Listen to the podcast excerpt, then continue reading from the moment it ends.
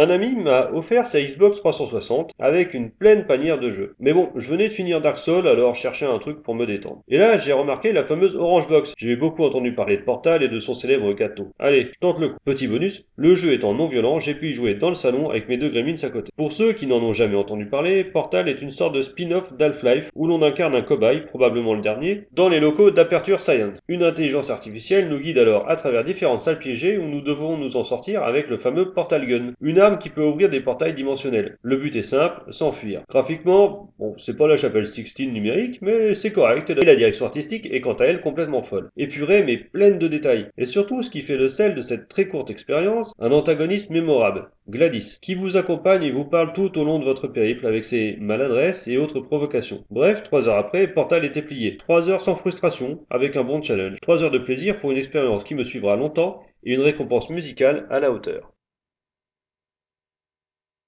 This was a triumph. I'm making a note here, huge success. It's hard to overstate my satisfaction. Aperture science.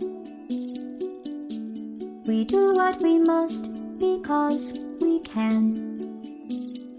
For the good of all except the ones who are dead. But there's no sense crying over every mistake. You just keep on trying till you run out of cake. And the science gets done, and you make a neat gun for the people who